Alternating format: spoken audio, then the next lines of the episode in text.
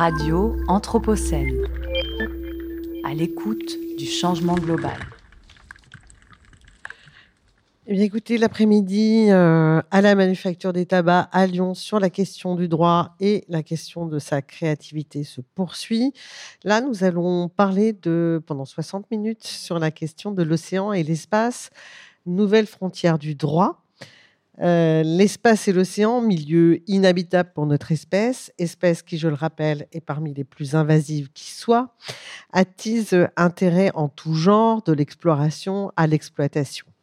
Le droit et les technologies dessinent des délimitations pour ces deux réalités géographiques, deux espaces miroirs en quelque sorte, aux confins encore inexplorés et inexploités.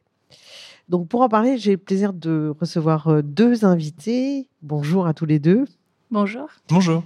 Chiara Neri, vous êtes euh, maîtresse de conférence HDR, euh, co-directrice du Centre de droit international et co-directrice du Master de droit des organisations internationales à la faculté de droit de l'Université Jean Moulin Lyon 3 où nous sommes. Et Alban Guillaume Marche, bonjour. Si je n'ai pas. Voilà. Vous êtes doctorant en droit spatial et coordinateur de la NRT Objectif Lune. On va peut-être commencer par euh, deux définitions qui, d'une certaine manière, rassemblent océan et espace.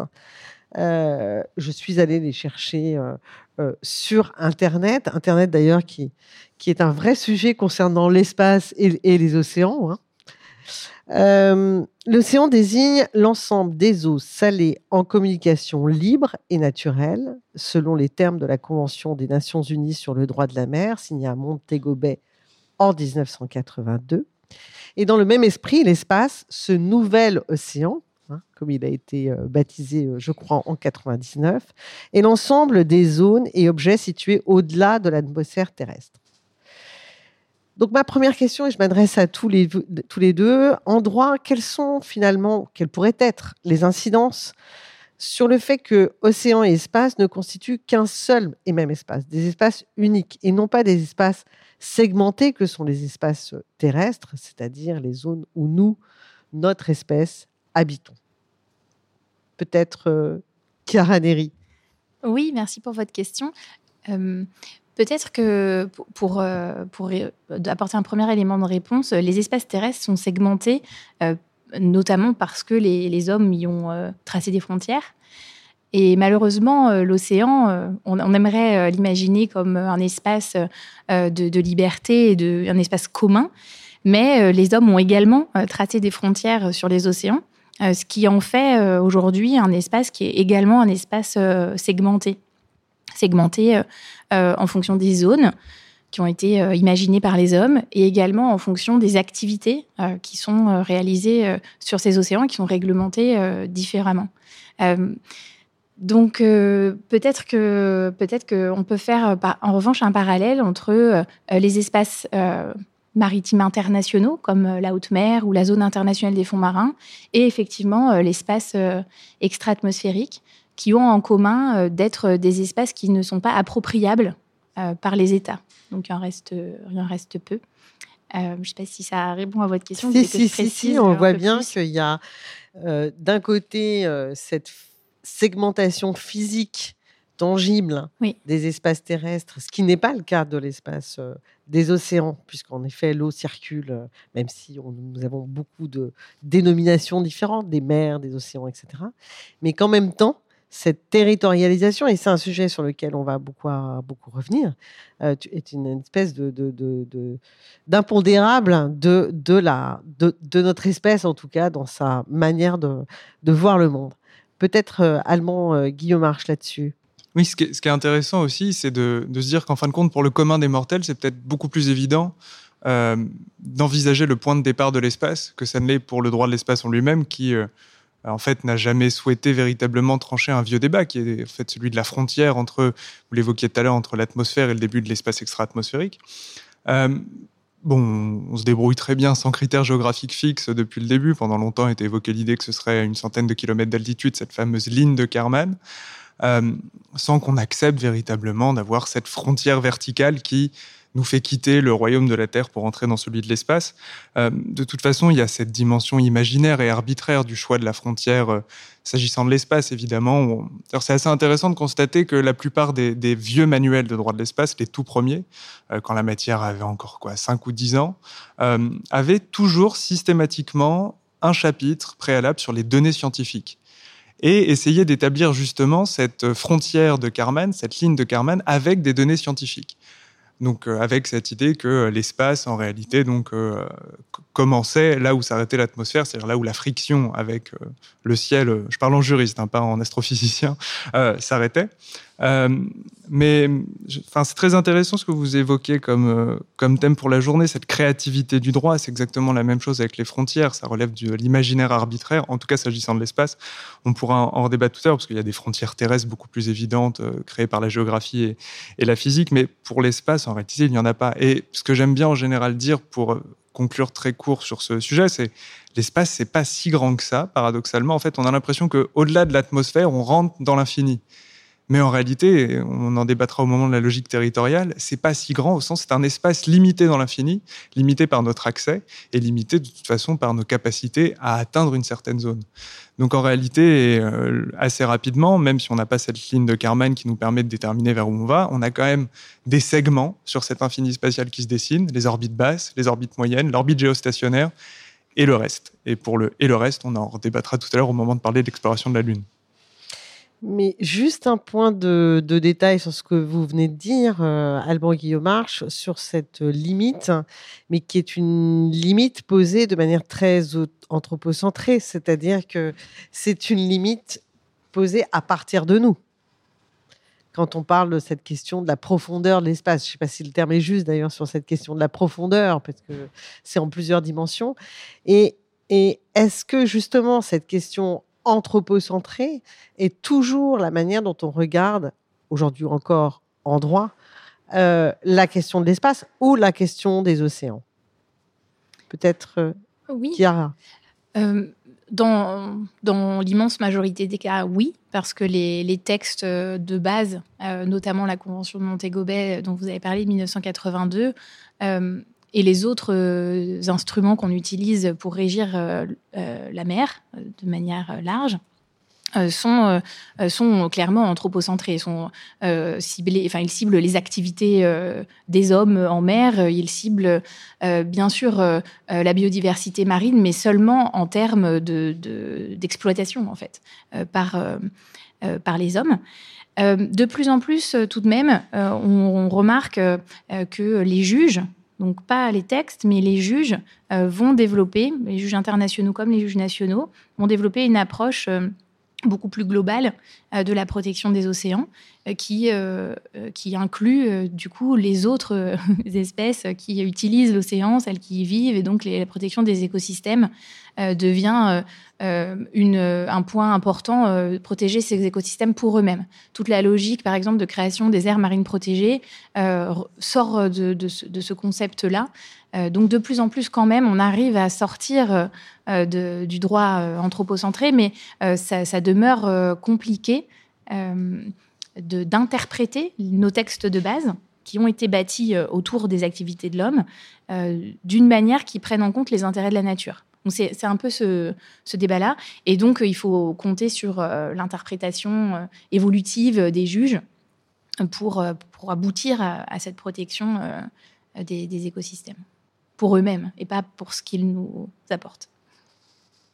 Alors justement, pour poursuivre sur ce qui, ce qui, qui fait du commun entre espace euh, et océan, et je ne pense pas être euh, exhaustive, ils ont donc ces, ces, deux, ces deux espaces ont en commun de se définir hors du cadre politique des États.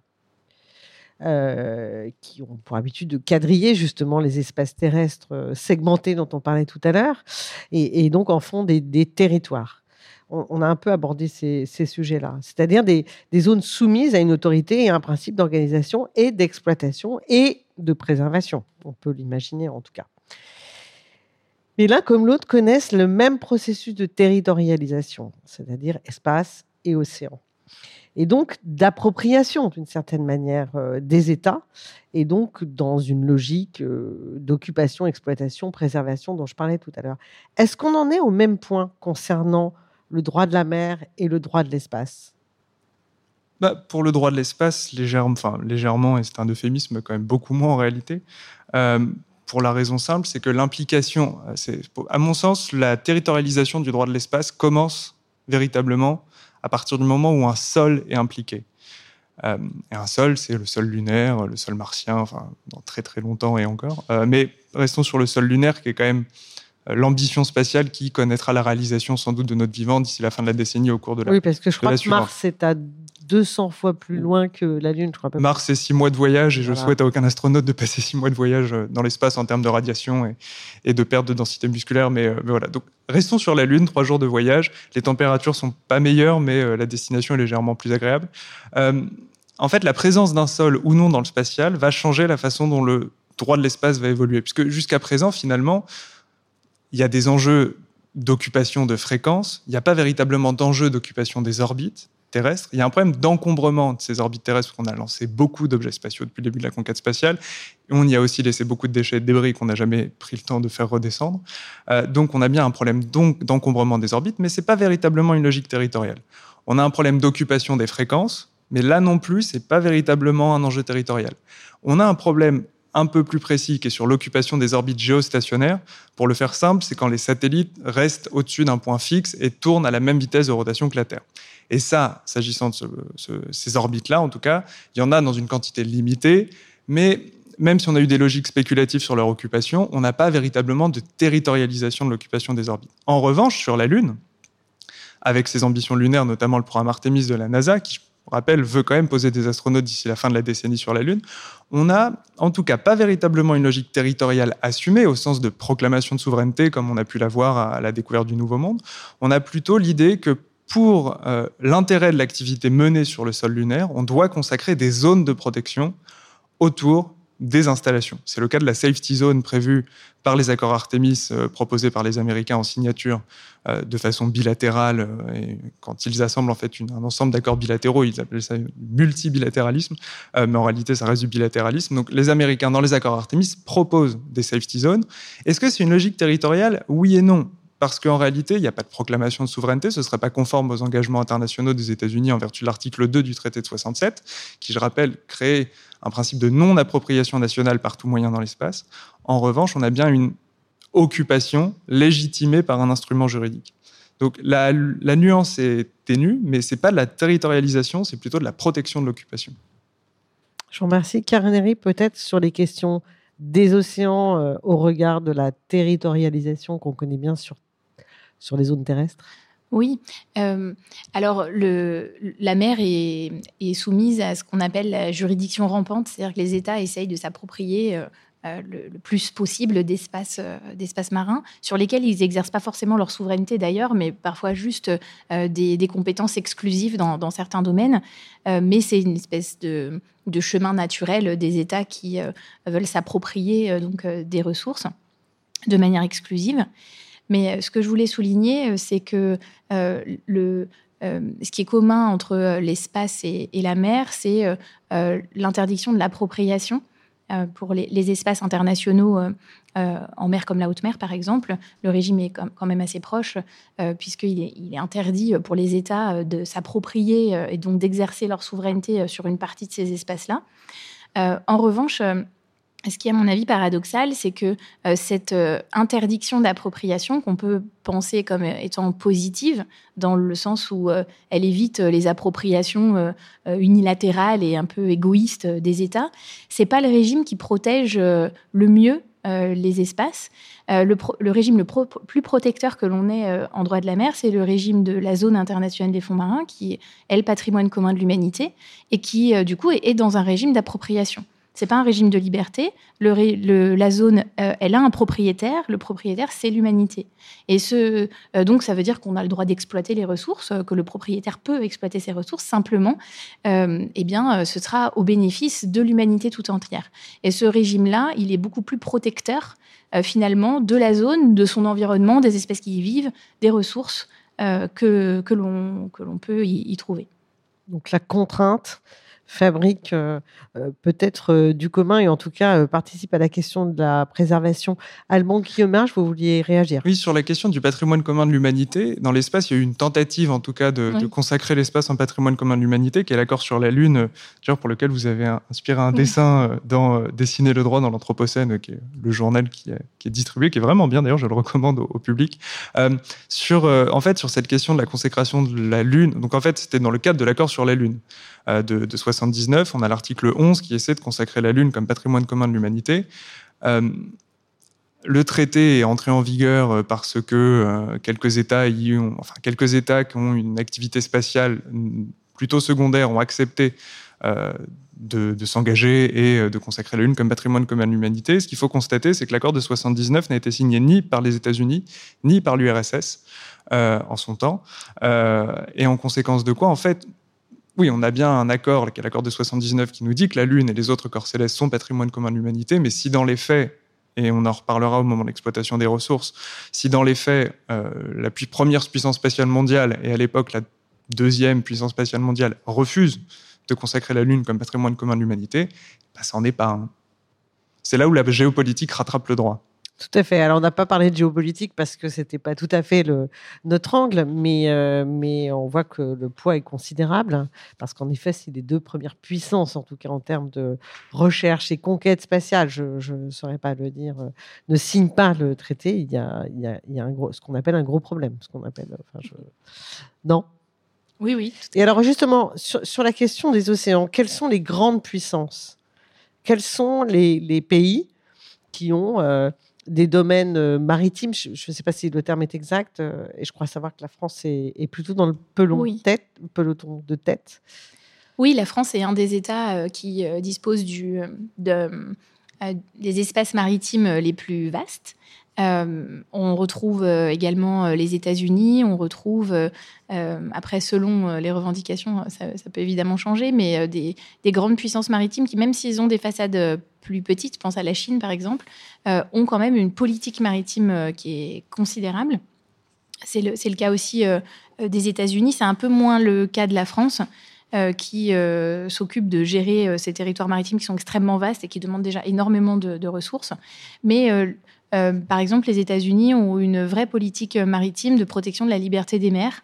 et donc, ils vont mener des opérations euh, de manière complètement unilatérale dans des zones qui sont assez loin euh, de leur côte euh, pour protéger cette liberté des mers face à des tentatives d'appropriation d'autres États, par exemple de la Chine. Donc on a des, grandes puissances qui sont globalement les mêmes que, celles qu'on retrouve dans, dans le monde géopolitique terrestre. Alors justement, je, m'attarde un peu sur ces questions de frontières, ces questions de tracés, euh, euh, voilà, et notamment sur la question des mers, euh, de l'océan. En, très simplement, le, niveau monte. Hein, donc on ne sait pas où commence la mer, où elle, où elle avance. Hein, les traits de côte s'effacent dans des endroits extrêmement souvent urbanisés. Vous parliez de la Chine, je pense à la côte est de la Chine, mais pas que, hein, évidemment. Et donc, comment, comment est-ce qu'on redessine, on réactualise en permanence euh, les zones maritimes euh. Comment, ça se passe par rapport à cette question qui est à l'œuvre hein? Euh, C'est une excellente question pour laquelle il n'y a pas de réponse pour le moment, parce que les, les lignes de base qui servent à calculer les espaces marins dont vont pouvoir disposer les États ont été pensées comme des lignes immuables, parce qu'on n'avait pas cette idée euh, du tout. On n'aurait pas imaginé euh, que euh, le niveau de la mer allait monter de manière aussi significative et donc que les lignes pouvaient bouger. Donc on se retrouve dans, dans une situation où on a deux options.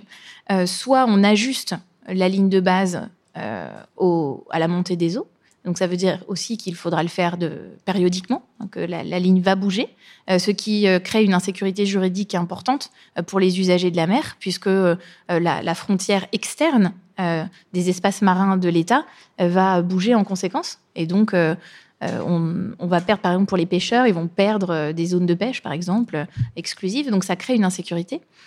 et ça, limite, donc ça fait reculer la frontière extérieure de l'État en mer. Vous voulez dire qu'en fait, la surface n'est pas extensible et qu'en réalité, donc si on avance dans les terres, on avance la limite extérieure de la zone. Exactement. ce qui est fixé par le, par le droit, le droit de la mer, la Convention de Montego Bay, c'est la largeur maximale euh, des espaces marins. Par exemple, un État a le droit de proclamer jusqu'à 12 000 nautiques de mer territoriale. Cette mer territoriale ne peut pas aller au-delà de 12 000 nautiques. Donc, si on bouge la, ligne de base, nécessairement, il faudra bouger euh, la ligne de la frontière extérieure de la mer territoriale. Donc, euh, on est dans une, dans, dans, une situation où l'intérêt des États est, quand même compliqué à identifier. Euh, il y a les intérêts des, zones côtières et des populations côtières qui seraient d'ajuster, bien sûr, euh, euh, la réalité physique à la réalité juridique et donc de faire bouger ces lignes de base. Et en même temps, pour les États, si on fait bouger cette ligne de base, eh bien, ça leur fait perdre le contrôle de certains espaces marins au large. Et donc, face à ce paradoxe un peu schizophrénique pour les États, eh bien, on est un peu dans l'impasse. Et pour le moment, on n'a pas de proposition claire euh, comment régler ce, problème juridique? Oui, parce que, enfin, excusez-moi, ça paraît tellement kafkaïen, donc euh, ça m'intéresse. Et donc, il y, a, des États là qui sont en train de fabriquer des nouvelles euh, capitales, hein, et notamment en s'éloignant des, des, bords de mer. Hein, je pense au Vietnam, je pense à la Birmanie, etc qui sont des pays sous pression par rapport à la montée euh, des océans hein, et qui sont en même temps des pays très dépendants des ressources maritimes. Vous parlez de la mmh. pêche, mais ça pourrait être autre, euh, d'autres du commerce aussi. Et, donc, euh, voilà, comment, comment et c'est à l'œuvre, c'est en cours. Donc, la question est de savoir si le débat sur le droit, au fond, est un débat qui est mené, puisque la question est en train de monter de manière assez. et on pourrait parler de pays africains, on pourrait parler de la Californie, on pourrait parler de, de la Floride, enfin bon, on pourrait mmh. parler d'énormément de choses, sans passer les Antilles, etc. C'est vraiment là c'est vraiment là. Donc, comment, comment réagit le droit par rapport à ces questions-là? C'est-à-dire qu'il est, il est en avance, il est en retard, il est en résonance sur, euh, euh, sur, euh, sur ce qui se passe, qui est à l'œuvre aujourd'hui? Alors, le droit est rarement en avance, hein, est souvent très en retard. Euh, Mais c'est peut-être parce que les hommes sont en retard, c'est peut-être pas le droit. Oui, bah il faut penser le droit, euh, je pense, comme un outil au service euh, de, de, de, de, décisions politiques, au service de ce qu'on en fait et des décisions qui vont être prises. donc le, droit en tant que tel ne peut rien, en fait, sans la volonté politique de, de décider quelque chose. Donc c'est vraiment le droit, c'est vraiment un outil. Donc là, en fait, ce qui nous manque, c'est un consensus sur la meilleure solution euh, pour régler ce problème de montée des eaux qui va poser euh, évidemment la question des frontières maritimes, mais qui pose également euh, des questions existentielles de subsistance de certains États, de déplacement massif de population, qui sont aussi des problèmes juridiques qui n'ont pour le moment pas de solution, de disparition des territoires. Est-ce que l'État, puis après c'est vraiment une question de, de, droit international général, est-ce que l'État disparaît s'il perd son territoire? Ce type de, questions sont toutes des questions en, suspens pour le moment. Euh, et là, le, droit, en fait, attend euh, tout simplement. Il y a des solutions juridiques qu'on peut mettre en place, mais euh, le, droit ne peut pas, ne peut pas s'emparer de, de cette question sans la décision politique. Donc, c'est la décision politique qui va impulser ensuite une solution juridique. Je pense que Alban Guillaume, cette question ne se pose pas pour l'espace. Non, parce que globalement, on, où il commence, on n'a pas de problème de monter des eaux et, le peu d'eau qu'il y a est gelé. Donc, c'est pas. Enfin, en tout cas, au pôle sud de la Lune, non, on va avoir un problème sur, sur euh, des questions d'occupation et de. Euh, euh, en fait, ça va paraître surgir un peu à côté, mais on va avoir des problèmes sur. donc, si on reprend les ambitions lunaires dans l'ordre, quand même, pour resituer quand même pour l'auditeur, parce que la communauté spatiale a souvent tendance à, oublier qu'en fait, c'est des sujets qui nous intéressent nous, mais qui sont rarement aussi quand même diffusés auprès du grand public. Et donc sur la question des ambitions lunaires, d'ici la fin de la décennie et euh, le milieu de la prochaine, on aura plusieurs bases euh, lunaires. Donc une base lunaire, c'est quelques modules, un module, euh, un gros module ou plusieurs modules assemblés ensemble, avec quelques astronautes à bord, avec des équipes en rotation toutes les semaines, parce qu'on ne peut pas rester indéfiniment dans l'espace. Et ce qui est intéressant avec ces bases, c'est qu'elles vont pour la plupart être localisées au pôle sud de la Lune. Pourquoi le pôle sud de la Lune? Pour essentiellement deux raisons. La première, c'est la présence d'eau sous forme gelée. Euh, dans les cratères lunaires, euh, qui, est, euh, qui serait en tout cas une ressource très intéressante pour ces bases, ne serait-ce que pour s'approvisionner en eau pour les astronautes, mais aussi pour fabriquer donc, de l'hydrogène et de l'oxygène qui servent de carburant pour fusées. donc voilà, cette présence d'eau au pôle sud de la Lune, mais aussi du fait de conditions astrophysiques, des conditions d'ensoleillement beaucoup plus favorables, ou en tout cas une nuit lunaire légèrement moins longue. pour rappel, une nuit lunaire, c'est 14 jours, un jour lunaire, c'est 14 jours, c'est quand même très long, 14 jours de jour et 14 jours de nuit. Ce qui implique par ailleurs d'avoir quand même des ressources en énergie pour euh, la base suffisantes pour résister à la nuit lunaire. La nuit lunaire qui est véritablement le danger principal des missions à l'heure actuelle. Tout ça pour dire qu'on va avoir au pôle sud de la Lune deux, trois bases maximum, peut-être, hein, de, nationalités différentes. Un projet, euh, en tout cas russo-chinois, annoncé, donc l'International Lunar Research Station, et à côté un projet américain Artemis, euh, avec un relais par ailleurs donc dans le, un relais en orbite lunaire et cette base au pôle sud.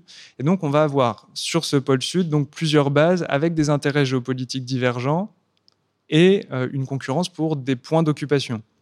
Alors, ce qui est bien dans le spatial, c'est que les conditions extérieures sont particulièrement hostiles, donc depuis le début, ça pousse quand même à une certaine coopération entre puissances spatiales. Ce qui est inquiétant, c'est que le pôle sud de la Lune, c'est extrêmement petit et qu'on aura des logiques euh, en tout cas de positionnement en premier, donc premier arrivé, premier servi, pour les points d'ensoleillement, pour les points d'accès aux ressources en eau. Donc on n'a pas ce on n'a pas ce problème, en tout cas, de mutation euh, des territoires, de changement euh, géographique. On a justement plutôt un problème de l'arrivée dans le spatial, ce que j'évoquais tout à l'heure, d'une logique d'occupation du fait de la présence d'un sol. Donc les, enjeux ne sont pas exactement les mêmes, mais en revanche, l'outil est à peu près le même, puisque autant dans le droit de la mer que dans le droit de l'espace, ce qui nous réunit, c'est justement des, droits des espaces internationaux, avec les mêmes réflexes juridiques, la même épistémologie sur l'appréhension de la spatialité. Et donc ce qui va être euh, assez, euh, euh, en tout cas, beau pour le juriste qui trouve le droit beau, c'est d'assister justement à la façon dont le droit des espaces internationaux va muter parallèlement sur le droit de l'espace extra-atmosphérique et sur le droit de la mer et l'occupation euh, terrienne. Chiara, Neri, peut-être euh, un mot là-dessus, sur cette, euh, cette mutation, parce que c'est quand même travailler sur ces espaces-là, à partir du droit, c'est quand même assez passionnant. Enfin, oui. vois ça de l'extérieur, et notamment parce qu'il y a de l'inexploration et puis qu'il y a aussi du récit, de l'imaginaire, du rêve. il y a des choses assez, assez enthousiasmantes en réalité, hein, de, de, de, de, de, conquête, alors qu'on a fait le tour, de, en tout cas, des espaces terrestres. Oui, je voudrais juste ajouter peut-être parliez de la beauté du droit, et c'est vrai que ce, sont des sujets qui sont extrêmement enthousiasmants, et ce sont des, des sujets également dans lesquels on a encore euh, disons, un, imaginaire juridique euh, qui est euh, assez sans limite. On n'aurait jamais imaginé dans le droit international classique, avoir des régimes juridiques aussi imaginés, enfin aussi fous que celui de la zone internationale des faux marins, celui du traité sur la Lune ou encore celui sur l'Antarctique, puisque finalement, en vous écoutant, la, question de la Lune, à mon avis, va être traitée de manière assez similaire que celle de l'Antarctique un espace terrestre, mais un espace terrestre euh, avec un régime particulier. Euh, les États ont pu y installer des bases euh, d'exploration scientifique, mais sans s'approprier le, territoire. Bon, donc peut-être que ça peut être une, piste, mais en tout cas, ce sont des, domaines du droit où il y a vraiment la place pour l'imagination d'un régime juridique qui, soit en dehors des sentiers battus et qui permette de s'adapter aux nécessités qui sont très hostiles des zones euh, duquel on parle. Parce que euh, c'est vrai que que ce soit les, grands fonds marins ou la Lune, on est dans des conditions qui sont invivables pour la plupart des espèces, y compris la nôtre, et donc extrêmement dangereux. Et dans ces espaces-là, quand même, la coopération internationale fonctionne plutôt mieux que sur les espaces terrestres. Peut-être par nécessité. Bien sûr. C'est tout à fait le point. En fait, faut, sans tomber dans une forme de naïveté,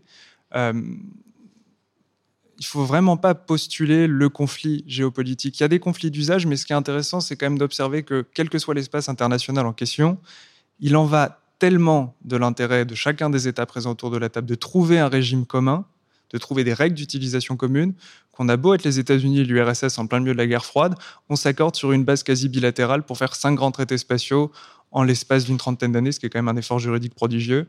Euh, c'est aussi le cas pour le droit de la mer. En fait, il y a un intérêt de ces États, quoi qu'il arrive, à coopérer sur les règles communes. Qu'ensuite, il y a des ambitions géopolitiques et des occupations euh, concurrentes, c'est une autre affaire. Mais en tout cas, il y a bien un effort de coopération préalable. Et c'est ça aussi qui est intéressant sur ces. Euh, j'ai dit beau droit parce que j'en avais marre d'utiliser intéressant et que je cherchais un synonyme. Mais enfin, je retombe sur le beau. C'est assez beau quand même, cet effort de coopération du fait de l'hostilité du milieu. Eh ben, ça nous donne, euh, ça nous donne en tout cas un peu de beau moqueur, ce qui est pas mal parce que sur Radio Anthropocène, c'est pas toujours euh, totalement joyeux. Pour continuer sur un sujet, ou plutôt creuser un tout petit peu un sujet que nous avons commencé à aborder, donc il y a cette question des ressources, il y a cette question de l'exploitation des ressources qu'on trouve là aussi dans les deux espaces dont, on parlait, océan et, l'espace, donc euh, les hydrocarbures, minerais euh, en tout genre, métaux rares. Et puis ce sont aussi des espaces qui sont producteurs de ressources. Hein, qui sont euh, eux-mêmes en capacité à produire, et je pense en particulier aux énergies renouvelables, par exemple.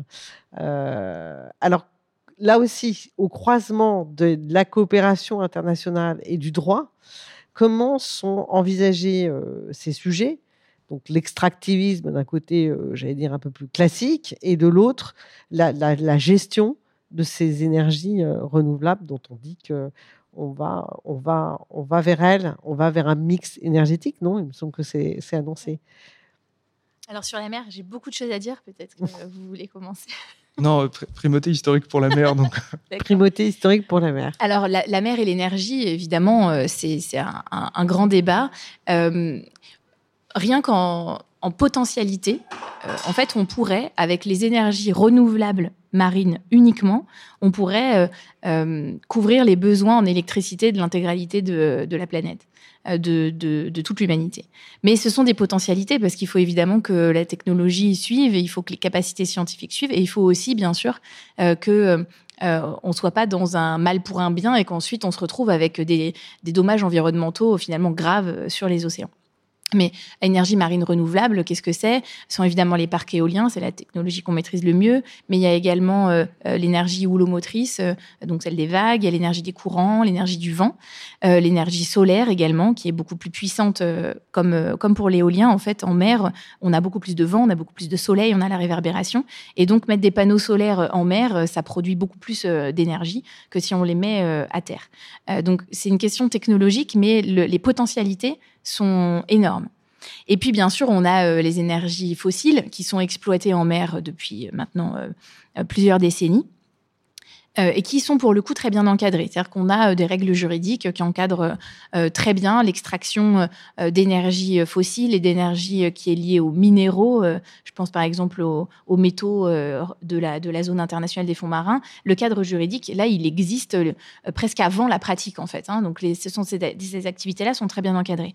En revanche, on a plus de, de problèmes de, de, cadre juridique pour les énergies marines renouvelables parce que ben, on n'y avait juste pas pensé en 1982 à ces, questions-là. Euh, il y a des règles qui régissent euh, les installations énergétiques en mer. Donc, si on veut euh, poser une installation, une île artificielle, par exemple pour faire un parc éolien, il y a des règles dans les, conventions, donc ça, ça oui. En revanche, euh, par exemple, si un État souhaite euh, euh, mettre un parc éolien en haute mer, là, on, est face à un point d'interrogation qui est important. a priori, c'est un espace de liberté où les États ont le droit de faire passer des câbles, de construire des installations. mais comment ça va se concilier avec les libertés et les droits des autres États, des États tiers? Euh, notamment la liberté de navigation, la liberté de pêche. Évidemment, si vous mettez un parc éolien, il est plus possible de pêcher à cet endroit-là. Donc euh, là, on a euh, un, gros point d'interrogation qui est lié à la problématique des conflits d'usage dont vous parliez tout à l'heure pour l'espace. La problématique est exactement la même pour la mer. et c'est le problème des espaces de liberté. Si on dit que les États sont libres de mener des activités licites, bien sûr, dans ces espaces internationaux, nécessairement, on va avoir des problèmes de compatibilité de ces activités entre elles. Mais les potentiels, euh, la potentialité est, énorme euh, pour les énergies marines renouvelables. Alban Guillemarche Sur la question des ressources spatiales, euh, ces dernières années, on est passé d'une perspective sur le sujet à les ressources spatiales, ça relève de la science-fiction ou de l'imaginaire prospectif pour le spatial, à non, non, c'est une réalité concrète qui peut avoir lieu dans, la, allez, dans les deux prochaines décennies si on est euh, assez honnête, et peut-être la prochaine décennie si on est très enthousiaste. Euh, qu'est-ce qu'on imagine sous ce terme utilisation des ressources spatiales? Il faut vraiment distinguer deux types d'usages. Le premier, c'est on récupère la ressource dans l'espace sur un astéroïde pour le miner, sur la Lune, euh, sur un corps céleste en tout cas, et on les ramène à Terre et on les utilise sur Terre. Ce premier type d'utilisation des ressources spatiales, il n'est pas intéressant à l'heure actuelle euh, pour des raisons euh, de coût en fait, euh, d'accès à la ressource et ensuite de retour de cette ressource. D'extraction et de retour. Ça coûte quand même assez cher de lancer un objet dans l'espace. Ça coûte tout aussi cher de ramener un objet de l'espace, qui plus est quand on parle de ressources. la semaine dernière, il y a des échantillons qui sont arrivés. On parle de 250 grammes. pour une exploitation des ressources, on imagine qu'il faudra plus que 250 grammes. Euh, et déjà, rien que le coût euh, du retour euh, de ces 250 grammes était élevé. ensuite, on a Vous avez le chiffre de, je ne vais pas donner d'estimation sans avoir le chiffre exact, mais on, est sur un prix très très élevé. À plusieurs zéros. Oui, plusieurs zéros pour 250 grammes de ressources. Mais c'est 250 grammes pour la science et ça en, va, ça en vaut largement le prix. ensuite, on a un deuxième type d'utilisation des ressources qui lui, est beaucoup plus intéressant à observer de près, qui est celui donc de l'ISRU, In Situ Space Resources Utilization. Euh, désolé pour le, pour le barbarisme anglais, mais euh, cette ISRU, c'est on prélève la ressource locale et on l'utilise localement. Et par là, on vise euh, ce que j'évoquais tout à l'heure, l'utilisation de l'eau lunaire à des fins de support vide, de fabrication de carburant, pour fuser. On vise aussi l'utilisation de la régolite, qui est une pierre lunaire euh, de laquelle on peut extraire de l'oxygène, ou alors toute autre ressource intéressante pour les bases lunaires et qui relève d'un choix arbitraire euh, scientifique et programmatique. Donc on est sur une extraction locale, un traitement local et une utilisation locale.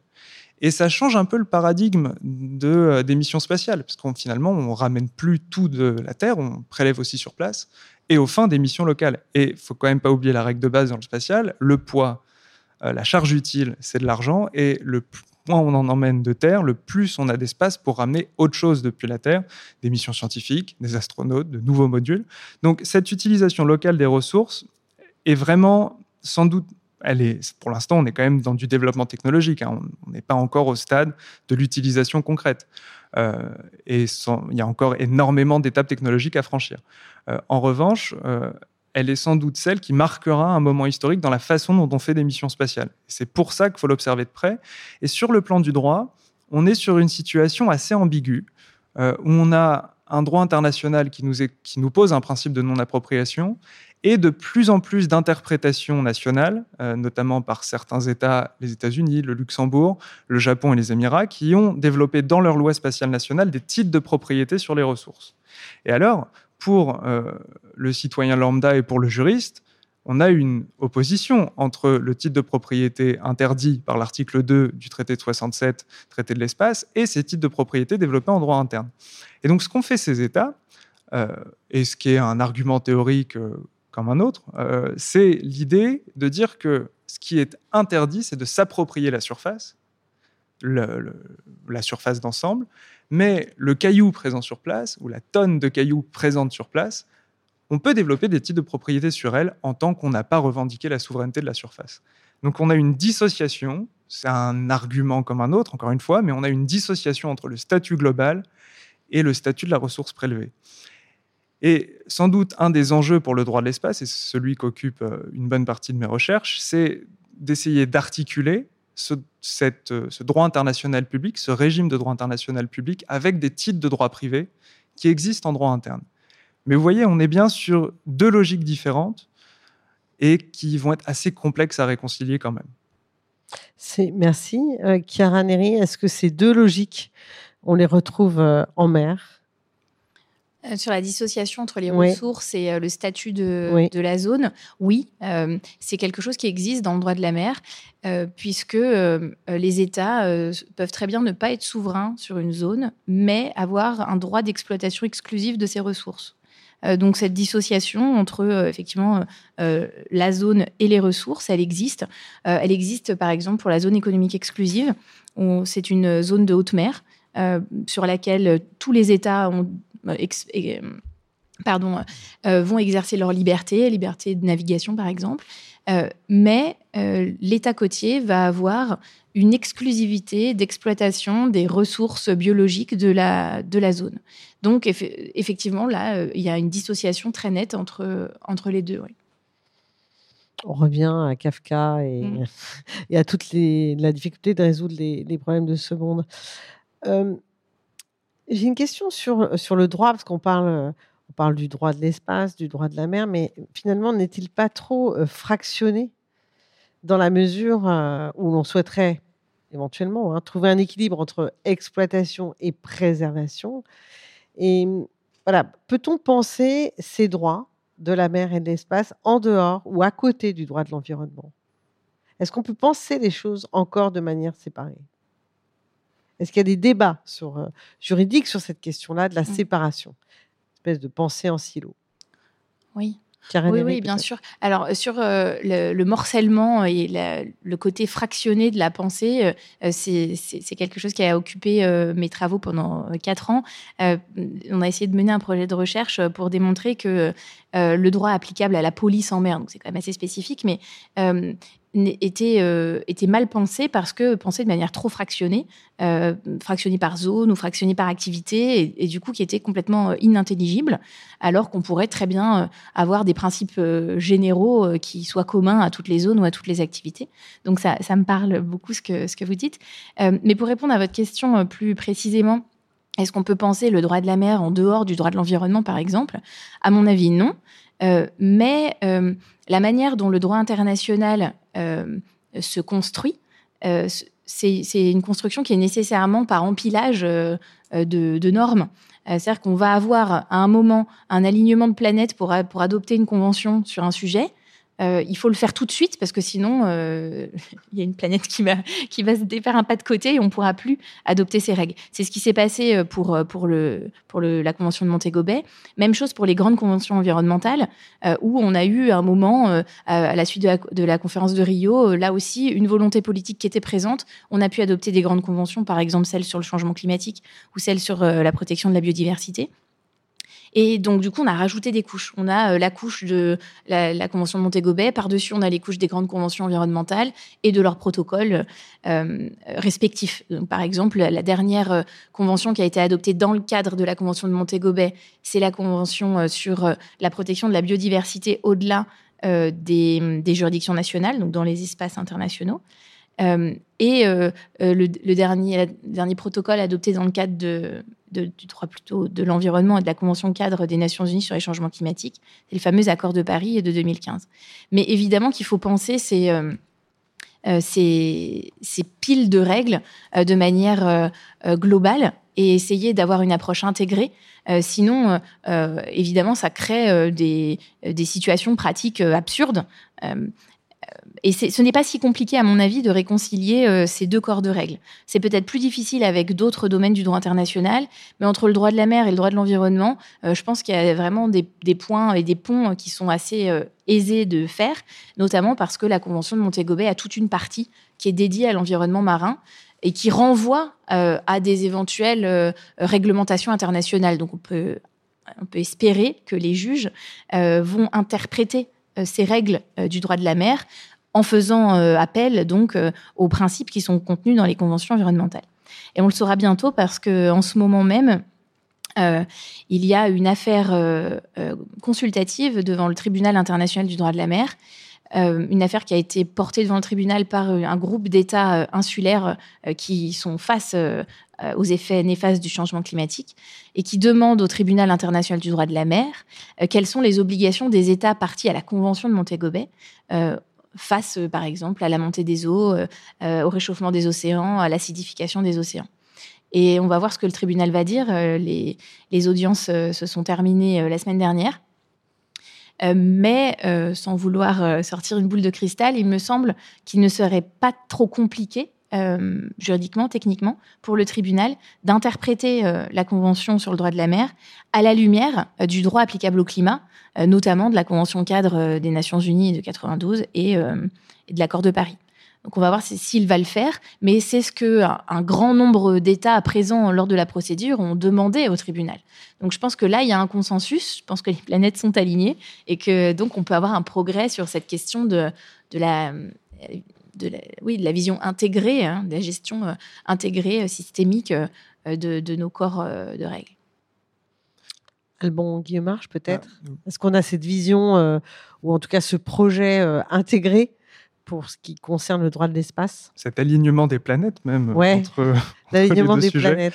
Euh, il y, a deux limites euh, en réalité, qui est quand même la friction classique euh, entre les droits et les faits. Et, et, là aussi, où en droit international, notamment des espaces, on rencontre une autre limite, c'est celle du nuancier en fait sur les, dénominations.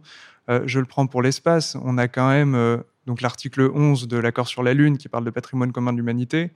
Euh, on a l'article 1 euh, du traité de 67 qui nous parle d'apanage de l'humanité. Euh, on a un problème en fait sur la dénomination de ces espaces et de ce que ça veut dire clairement. Dans un executive order d'avril 2020, donc la Maison Blanche nous annonce qu'elle maintient sa position historique sur la qualification de la Lune, c'est-à-dire le refus de la qualifier en Global Commons et Global Commons avec un S, ce qui, euh, d'ailleurs, dans un correcteur grammatical n'est pas correct. Euh, mais euh, je dis ça parce que c'est important parce que ça, ça, ça, rejoint là aussi le nuancier. Vous retirez un S et vous tombez sur un autre régime. Donc, vous voyez, on est en fait sur un, une gradation de la communauté entre l'espace international, l'espace commun, le commun global, euh, le patrimoine commun de l'humanité, avec des termes qui sont à cheval entre une qualification politique et une qualification juridique. Alors que si on prend une analyse euh, euh, extrêmement précise des faits sur le plan spatial, ne peut que mener à la conclusion que l'espace extra-atmosphérique est un commun, peut-être pas un patrimoine commun de l'humanité, mais en tout cas un commun, un global common avec ou sans S. il suffit juste de prendre le cas de l'encombrement des orbites. Même si les lancements sont de la décision même des États euh, ou des entreprises privées qui conduisent au lancement sous autorisation de ces États, l'encombrement des orbites nous concerne tous, toutes les capacités spatiales, des générations actuelles, mais aussi des générations futures. Puisqu'en réalité, la question de l'accès à l'espace et de la présence de ces débris pose aussi la question de l'accès à l'espace pour ces générations futures. Pourra-t-on continuer dans 10 à 15 ans avec un encombrement des orbites tirer dans l'espace? Donc, en fait, c'est ça où euh, on a vraiment cette friction entre le droit et le fait. On a le droit qui résiste à qualifier des faits qui sont scientifiquement et politiquement des communs. Et c'est le cas pour, euh, pour le spatial. Sur la question ensuite de la rencontre entre le droit de l'environnement et le droit de l'espace, il y a vraiment deux champs de rencontre. Il y a le champ de rencontre, et on a eu cette semaine la première amende américaine euh, pour débris spatiaux, donc le champ de la rencontre dans l'espace, c'est-à-dire la préservation de l'environnement spatial, où les enjeux sont pas exactement les mêmes que sur Terre, euh, puisque à défaut de découverte précise de vie dans l'espace, il n'y a pas véritablement d'environnement vivant à protéger, il y a plutôt la préservation de, euh, de possibilités d'accéder, d'explorer, de découvrir et d'exploiter l'espace pour les générations futures. L'eau sur la Lune est présente en quantité relativement limitée. L'utiliser dans les deux prochaines décennies, c'est empêcher les futures bases lunaires de pouvoir l'utiliser. Donc, vous voyez, on a des enjeux communs, mais là où le droit de l'espace peut se faire beaucoup plus rapidement rattraper, euh, ou en tout cas beaucoup plus rapidement rencontrer, c'est plus positif dit comme ça, euh, le droit de l'environnement, euh, c'est tout simplement sur les effets terrestres aussi de l'exploration spatiale et de l'industrie spatiale. Et là, il y a une réflexion qui est menée dans le cadre du droit. on l'a vu au moment où on a eu le premier essai Starship d'Elon Musk, les dégâts environnants. Euh, et les débats qui ont eu lieu sur euh, l'encadrement tout simplement de ces lancements et de leur impact environnemental. Et on a aussi donc toute une réflexion qui est menée en dehors du droit, au sein de l'industrie spatiale et au sein des agences spatiales, sur la compatibilité et l'organisation de cette compatibilité entre la volonté d'espace, l'envie d'espace et un monde en réchauffement. Et euh, on a vraiment un travail qui est fait. Je souligne en France euh, un travail actuel qui est mené par l'association Aérodécarbo avec euh, l'association pour un réveil écologique sur justement l'impact environnemental de l'industrie spatiale. Et ils vont bientôt sortir leur rapport.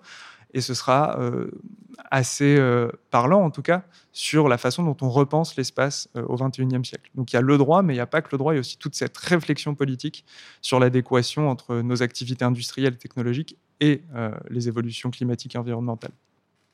Alors justement, vous avez euh, Il y a plusieurs sujets qui me viennent à l'esprit. Il y a cette question de, effectivement des déchets, et ça, pour le coup, les débris, les déchets, le reste en tout cas, ça, ça, ça envahit les deux espaces dont on parle, donc l'espace spatial et l'espace de la mer. Donc comment cette chose-là est régie Et puis j'avais une toute autre question, c'est la question des, du privé des entreprises privées, puisqu'on le voit bien aujourd'hui, certaines d'entre elles ont des moyens euh, euh, directs extrêmement euh, colossaux et peuvent être tentées, vous avez évoqué Elon Musk par exemple, d'aller plus loin au fond ou d'aller plus loin dans l'espace.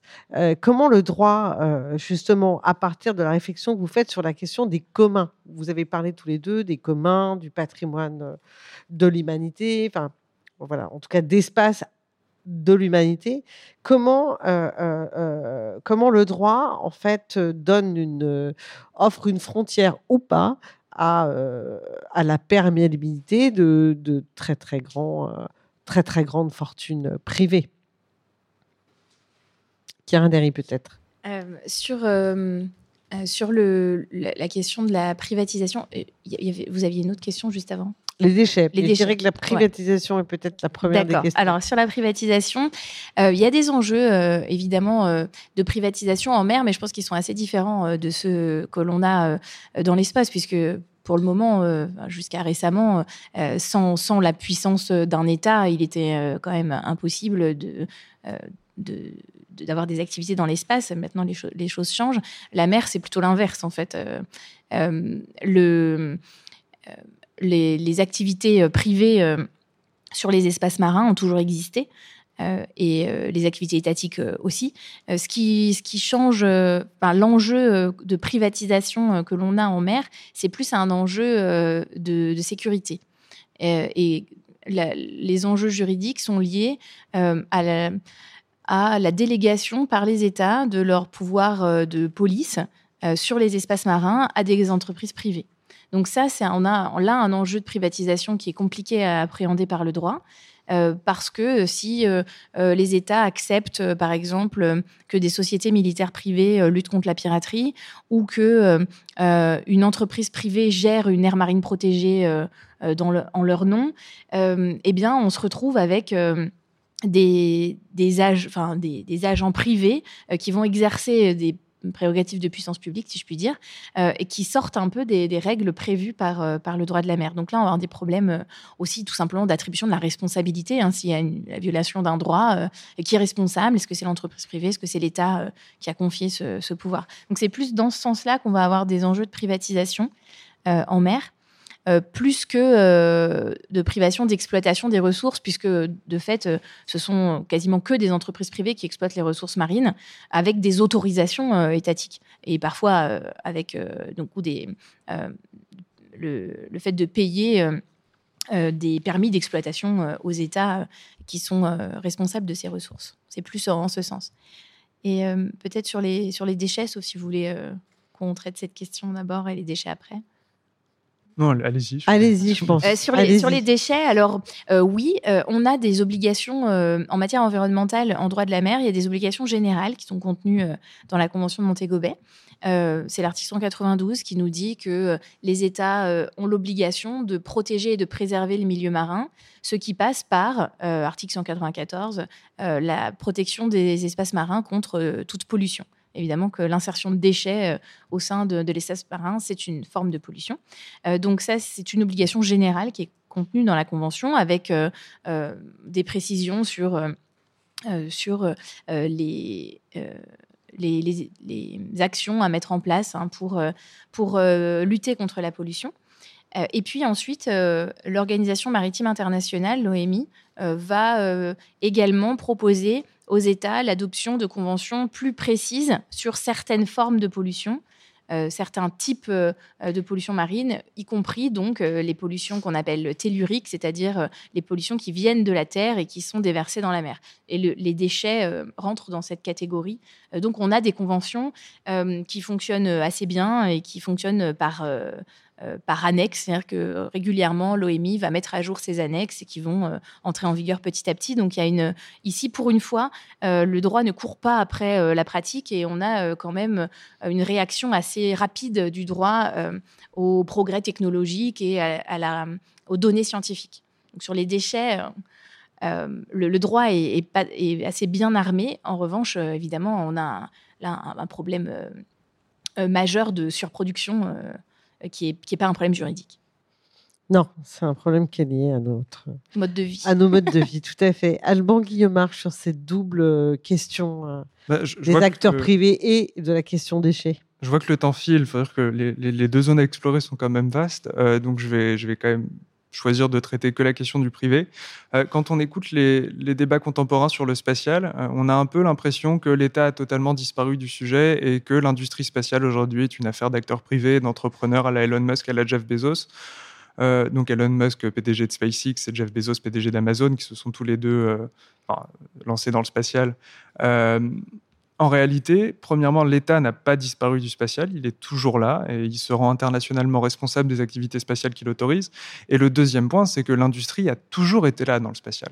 Euh, les États ont accompagné le développement d'industriels historiques pour développer leurs capacités de lancement, de fabrication de satellites, ou alors se sont appuyés sur des industriels qui existaient déjà pour commencer justement ce développement de technologies spatiales. Ce qui mène donc à la question de qu'est-ce que la place du secteur privé dans le spatial aujourd'hui? Euh, donc on a ce thème politique du New Space, qui est un mot qu'on voit utilisé à tort et à travers, euh, alors que le New Space désigne déjà pas l'ensemble de l'évolution du spatial contemporain, seulement son évolution économique, et ne désigne même pas toute l'économie spatiale contemporaine. En fait, par New Space, on entend globalement trois choses. La, la diversification du financement des activités spatiales, c'est-à-dire qu'on ne repose plus unique, on ne repose plus qu'uniquement, euh, enfin, on ne repose plus uniquement sur le financement de l'État. On fait aussi appel au levée de fonds, à la capitalisation, à d'autres modes de financement plus classiques. Le deuxième point, c'est l'arrivée de nouvelles activités dans le secteur spatial et des activités essentiellement tournées vers le service, l'exploitation des images satellitaires, la revente de, de, données spatiales. Et le troisième point, donc on a un transfert du risque de l'innovation du privé au public. Mais encore une fois, ça c'est une part seulement euh, partielle de la nouvelle économie spatiale. L'État est toujours présent, on a toujours une responsabilité des États, on a toujours la présence d'agences qui pilotent des projets, on a toujours l'État pilote de l'exploration spatiale sur les grands programmes scientifiques. L'espace n'est pas qu'économique, il est aussi scientifique, il est sur la recherche, il est sur le développement de technologies, et certaines, oui, sont réalisées et déléguées au secteur privé. Mais en tout cas, on est bien toujours sur cette double dynamique spatiale publique, spatiale privée, et j'aimerais quand même aussi rappeler que même si l'économie spatiale est un sujet qu'on retrouve beaucoup dans les médias, il faudrait quand même pas oublier euh, toute la géopolitique scientifique derrière et toutes les découvertes qu'on fait au quotidien, ne serait-ce qu'avec James Webb qui a été lancé, pardon, James Webb qui, s'est positionné, l'arrivée de ces échantillons la semaine dernière, euh, la découverte par euh, le, rover indien de certains métaux sur la Lune. Enfin, c'est fabuleux l'ensemble des découvertes scientifiques qu'on fait sur ces 20 dernières années. Et certes, il y a une économie spatiale, il ne faut pas oublier son, son poids politique, son poids environnemental, puisqu'on est aussi quand même sur Radio Anthropocène, mais il ne faut pas oublier aussi que l'espace, et aussi l'exploration de la mer euh, répondent à une vieille question qui est celle de qu'est-ce qu'on fait là, où va-t-on et comment on y va? Ah, alors là, je vous laisserai euh, chacun d'entre vous répondre euh, à cette question-là. En tout cas, je vous remercie tous les deux, Karen et, et Alban Guillaumarche. Et puis, je vous quitte avec cette image d'Épinal qui vous relie, qui relie ces deux espaces, qui est celle du marin qui lève la tête au ciel, qui repère les astres pour pouvoir se diriger à peu près proprement, en tout cas de manière la plus sécure possible. Je vous remercie beaucoup. Au revoir. Merci. Radio Anthropocène. À l'écoute du changement global.